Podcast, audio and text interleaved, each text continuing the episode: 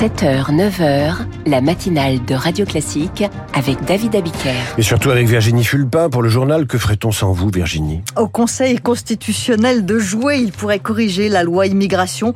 En attendant, la fronde gronde. Les départements de gauche assurent qu'ils n'appliqueront pas cette loi. Sur l'immigration, on a aussi la version européenne. L'Union se met d'accord pour réformer sa politique migratoire. Et puis, qu'est-ce qu'on mange à Noël? On va Mmh. chercher des astuces pour bien manger, mais pas trop cher. Après le journal, l'éditorial de Guillaume Tabar, je vous le disais, il revient largement sur l'intervention d'Emmanuel Macron hier à la télévision sur France 5. Euh, et puis après la crise politique, une crise d'hypochondrie du malade imaginaire Guillaume Gallienne est l'invité de la matinale à 8h15. Il reprend le rôle d'Argan dans la pièce de Molière au théâtre des Champs-Élysées jusqu'au 7 janvier. Je l'ai vu hier, c'est très bien.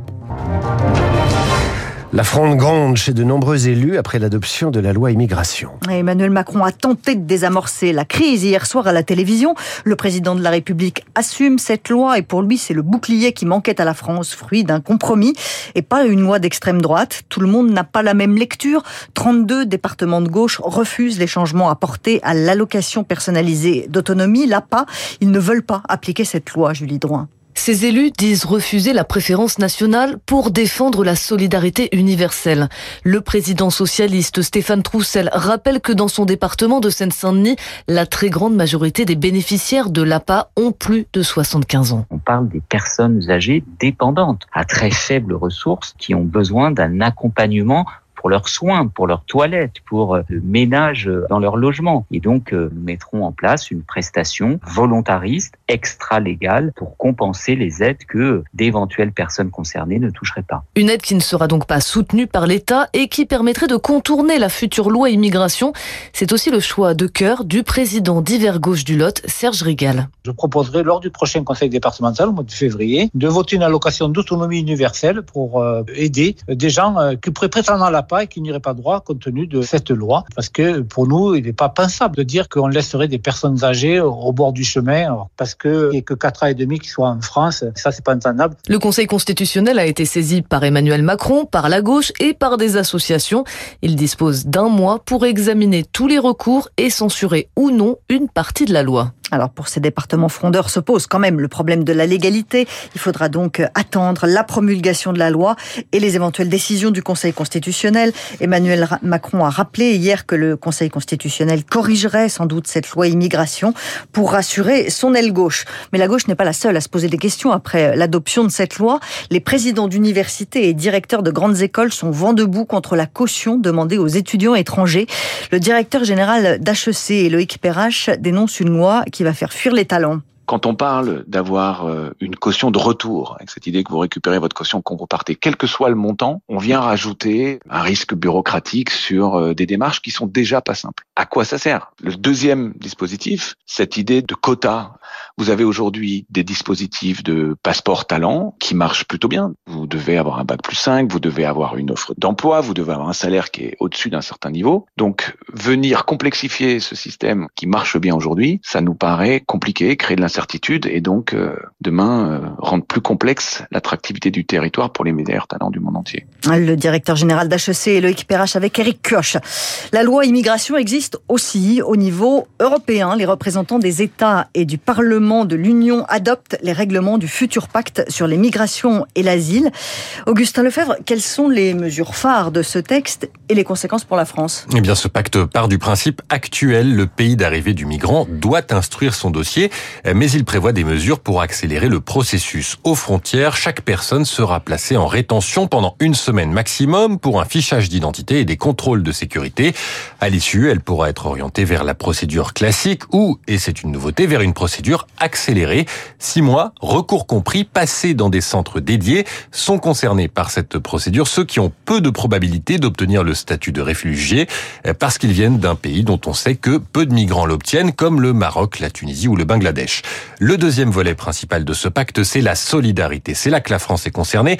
En cas de forte pression migratoire, un mécanisme obligatoire est mis en place pour aider les pays qui doivent gérer cet afflux, principalement autour de la Méditerranée.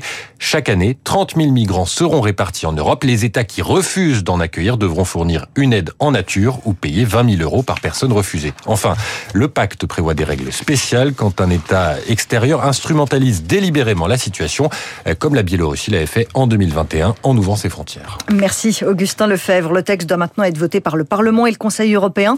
L'objectif, c'est qu'il soit adopté avant les élections européennes de juin prochain. L'espoir d'une trêve de Noël à Gaza, le chef du Hamas est toujours en Égypte pour négocier. Israël exige des libérations d'otages en échange d'une pause des opérations militaires.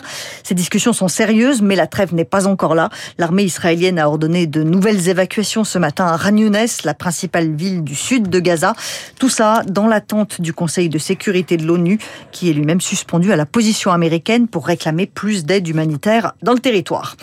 C'est en Jordanie qu'Emmanuel Macron va fêter son anniversaire. Le chef de l'État dîne avec 350 militaires français ce soir.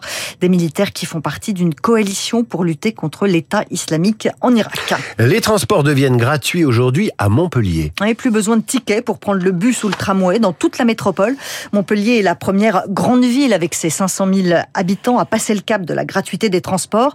Mais cette idée séduit de plus en plus en France. Une quarantaine de communes l'ont déjà fait, essentiellement des villes moyennes. Pour Michel Kidor, vice-président de la Fédération nationale des associations d'usagers des transports, cette idée n'est pas la meilleure qui soit. Ces expériences ont amené des clients pris sur la marche à pied ou sur la bicyclette et très peu sur l'automobile. Or, lorsque vous entendez les justifications politiques de la gratuité, c'est toujours pour réduire la part de l'automobile en ville et c'est pour aboutir à ce fameux transfert modal vers les transports on s'aperçoit que c'est extrêmement marginal. Ce n'est guère étonnant parce que la clientèle solvable, qui est celle des automobilistes, elle est sensible non pas au prix mais à la qualité de service. Et c'est là où justement la gratuité va faire en sorte qu'il va manquer de l'argent, l'argent des recettes commerciales, pour financer le développement et la qualité de service du réseau de transport. Des propos recueillis par Zoé Pallier. Je ne veux pas vous stresser, mais le réveillon de Noël, c'est dans trois jours maintenant. J'espère que vous avez prévu votre menu si vous recevez du monde. Ça peut très vite être un casse-tête en cette période d'inflation. Alors, comment bien manger pour les fêtes sans se ruiner? Nina Droff est allée voir Hugo, alias Woogie. C'est un YouTuber euh, spécialisé en cuisine pour avoir des petits conseils. On dépose nos jolis œufs de poisson quelques zestes de citron jaune ou vert. Sur sa chaîne YouTube aux 170 000 abonnés, Hugo a récemment publié un tuto menu de Noël économique à moins de 15 euros par personne.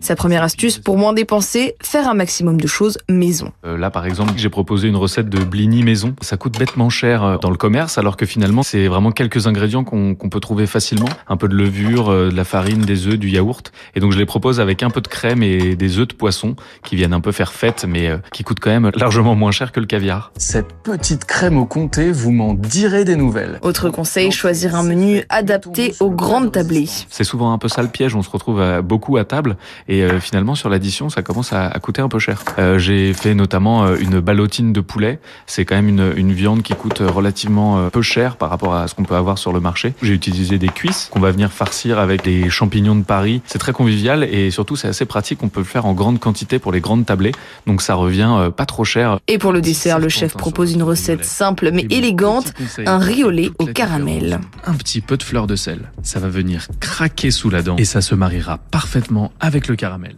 Est-ce que vous êtes convaincu, euh, David, un peu de riz au caramel ou pas? Du riz au lait, ça fait longtemps que j'en ai pas mangé, mais c'est une très bonne idée. Mais vous savez que je suis un grand fan, et comme beaucoup d'autres d'ailleurs, des vidéos euh, de cuisine sur Instagram. Ils disent tous à peu près la même chose, c'est-à-dire qu'ils mettent du parmesan partout. Euh, ils utilisent tous un, un, couteau qui balade sur leur entrecôte pour bien montrer qu'elle est croustillante. Et ils disent tous, tu vas voir, tu vas te régaler. Ah, eh oui. J'espère qu'ils mettent de l'ail, surtout, c'est indispensable. Ah, vous aimez l'ail, vous Ah oui. Bien, il n'y a que Virginie Fulpin qui m'aille et que je retrouve demain à 8h pour le journal et à 7h et à 6h. Merci Virginie. Virginie, dans un instant, euh, Guillaume Tabar pour des choses sérieuses. Il a regardé Emmanuel Macron hier à la télévision. Il va nous dire ce qu'il en pense dans son éditorial. Et puis Guillaume Gallienne, malade imaginaire de Molière au Théâtre des Champs-Élysées jusqu'au 7 janvier. Il est l'invité de cette matinale. Radio